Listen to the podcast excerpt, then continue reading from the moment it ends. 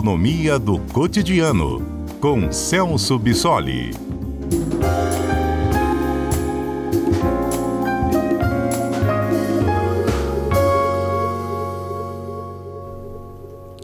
Conversaremos hoje com Celso Bissoli sobre a PEC da transição. O que, que, mudou no projeto, quais os impactos na economia. E antes de cumprimentar o nosso comentarista, vou atualizar você, ouvinte, que a Câmara Federal acaba de iniciar as discussões para votação de segundo turno dessa PEC da transição. Antes teve uma rápida votação de reajuste de 18% do salário de ministros do Supremo Tribunal Federal, que foi aprovado e agora segue para o Senado Federal, e também a rejeição de um pedido do Partido Novo para retirar um artigo dessa PEC da transição e agora os deputados de cada partido orientam como cada bancada deve votar. Fato é que ontem teve a aprovação em primeiro turno por 331 votos a favor e 168 contrários na Câmara dos Deputados, agora faltando essa segunda votação porque já foi aprovado no Senado Federal. Celso Bissoli, boa tarde.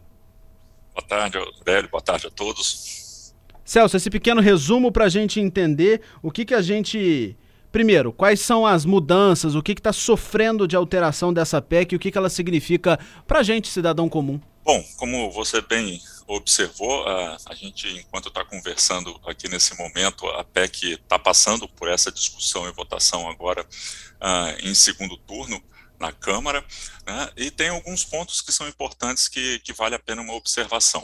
Uh, o primeiro deles é que essa PEC uh, trouxe uma alteração no prazo uh, de vigência do teto de gastos. A proposta original era que o governo pudesse superar o teto de gastos por dois anos, e após negociações, essa PEC trouxe a proposta de que essa superação do teto de gastos vai valer por apenas um ano, ou seja, o ano de 2023. Uh, ah, essa modificação serviu para ampliar esse espaço para o teto de gastos para permitir uma, um gasto de 145 bilhões de reais no ano que vem que o governo vai utilizar para manter o Bolsa Família no atual valor de 600 reais e permitir um adicional de 150 reais por família que tenha criança de até seis anos. E esse espaço no orçamento a mais do ano que vem vai permitir também que alguns outros programas sociais sejam reativados, como farmácia popular,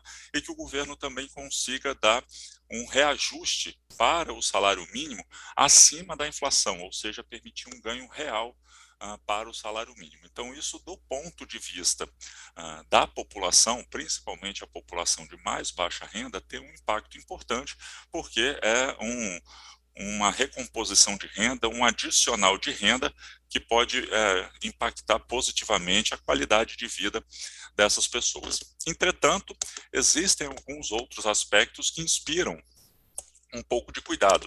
E um deles, claro, está relacionado justamente a esse ponto que eu acabei de comentar, que é a possibilidade de, no ano que vem, a gente expandir essa política de teto de gastos, porque isso significa que o governo vai gastar mais do que estava previsto e o efeito direto disso é um aumento da dívida pública. A gente tem que lembrar que essa política de teto de gastos foi instituída pelo governo brasileiro para tentar controlar o aumento da dívida pública, mas essa regra do teto de gastos há bastante tempo já não vem sendo cumprida. Né? Desde 2020, essa regra já foi descumprida pelo menos quatro vezes, né, num montante de quase 800 bilhões de reais, ou seja, né, a, a, o aumento da nossa dívida tem sido significativo e agora, com essa aprovação da PEC, nós estamos sinalizando que no ano que vem vamos continuar com essa mesma tendência de não cumprimento do, do teto de gastos.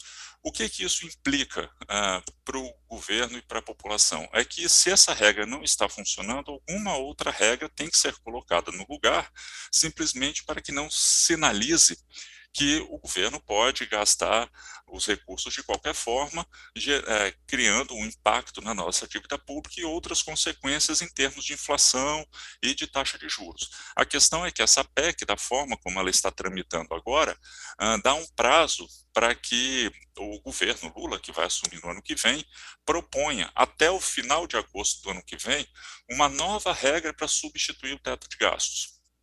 Essa regra uh, ainda está em discussão, uh, tudo aponta para que seja uma nova regra que estabeleça o limite de gastos a partir de uma relação do tamanho da nossa dívida em relação ao PIB, né? mas enquanto essa regra não for proposta, o, o que nós temos no momento é a atual regra do teto de gastos, com essa expansão agora e com esse histórico de que ela não foi cumprida por algum tempo. Então, isso ah, sinaliza né, uma certa trajetória relativamente descontrolada da nossa dívida, com implicações na, na taxa de juros e na inflação. Ô Celso, é só para a gente entender uma coisa, porque se de um lado a gente tem essa discussão, inclusive do Bolsa Família, né, que hoje é Auxílio Brasil e vai voltar a chamar Bolsa Família, de 600 reais, ele tendo a negociação aí de, de autorização para furar o teto de gastos que o governo federal que vai assumir queria por quatro anos, depois achou para dois, agora está uma discussão de um ano, né? Para conseguir passar essa PEC. E se de um outro lado também o STF autorizou e falou que para pagamento desse Bolsa Família poderia entrar numa outra conta independente de um lado ou de outro, a situação relacionada à inflação, ela permanece também crítica e complicada?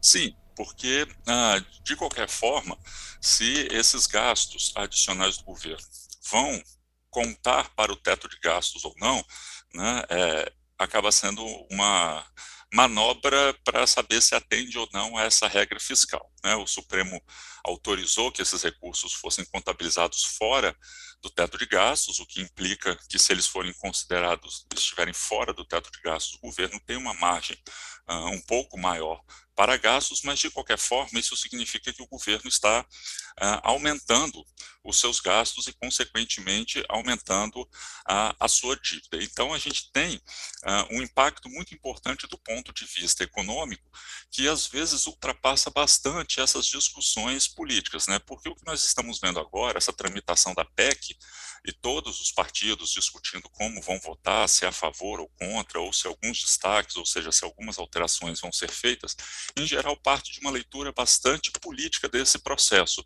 Mas do ponto de vista técnico da economia, existem algumas consequências que precisam ser levadas em consideração. Então, quando nós falamos dessa falta de previsibilidade, como vai ah, ah funcionar essa regra de gastos, ah, do ponto de vista econômico, isso é um ponto fundamental. Essa trajetória de crescimento da dívida né, em relação ao PIB, por exemplo, traz algumas dessas consequências que a gente não pode uh, deixar de, de considerar.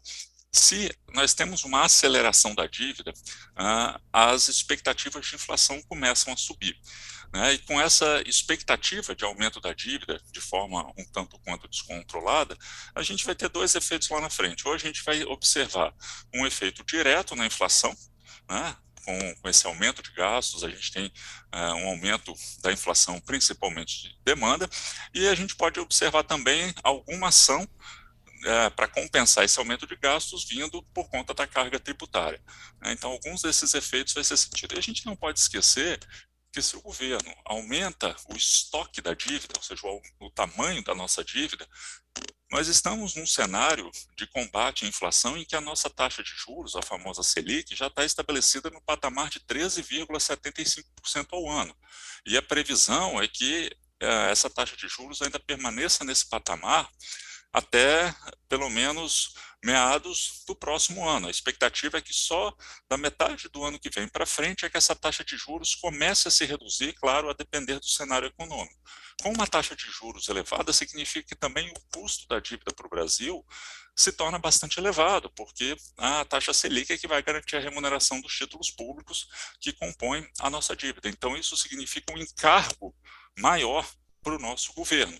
Né? E com esse descontrole dos gastos e da dívida, né, claro que tudo isso é precificado pelo mercado, ou seja, a análise que se faz do comportamento da economia e como que vai impactar o tamanho dessa dívida na nossa economia faz parte ah, da, do que nós chamamos dessa curva de juros, né? ou seja, como a gente analisa que vai ser a curva de juros para o próximo ano, e isso vai sendo incorporado nas expectativas. Então já se imagina que no ano que vem serão acrescentados alguns bilhões de reais no nosso pagamento de juros, e isso pode influenciar, inclusive, a forma como o Banco Central, lá no ano que vem, vai discutir o comportamento da taxa de juros, se vai manter a Selic em patamares mais elevados ou vai ter condições de reduzir essa taxa de juros. Qual o efeito para nós, população aqui na ponta? A depender dessas consequências econômicas que nós vamos observar a partir do próximo ano, principalmente em termos de inflação e de manutenção da taxa de juros, muitos desses ganhos que uma PEC como essa vem propondo, né, em termos de transferência de renda para a população, de aumento de poder de consumo dessa população, muitos desses ganhos podem ser perdidos justamente por conta da política econômica que precisa ser adotada posteriormente para controlar alguns efeitos dessa PEC.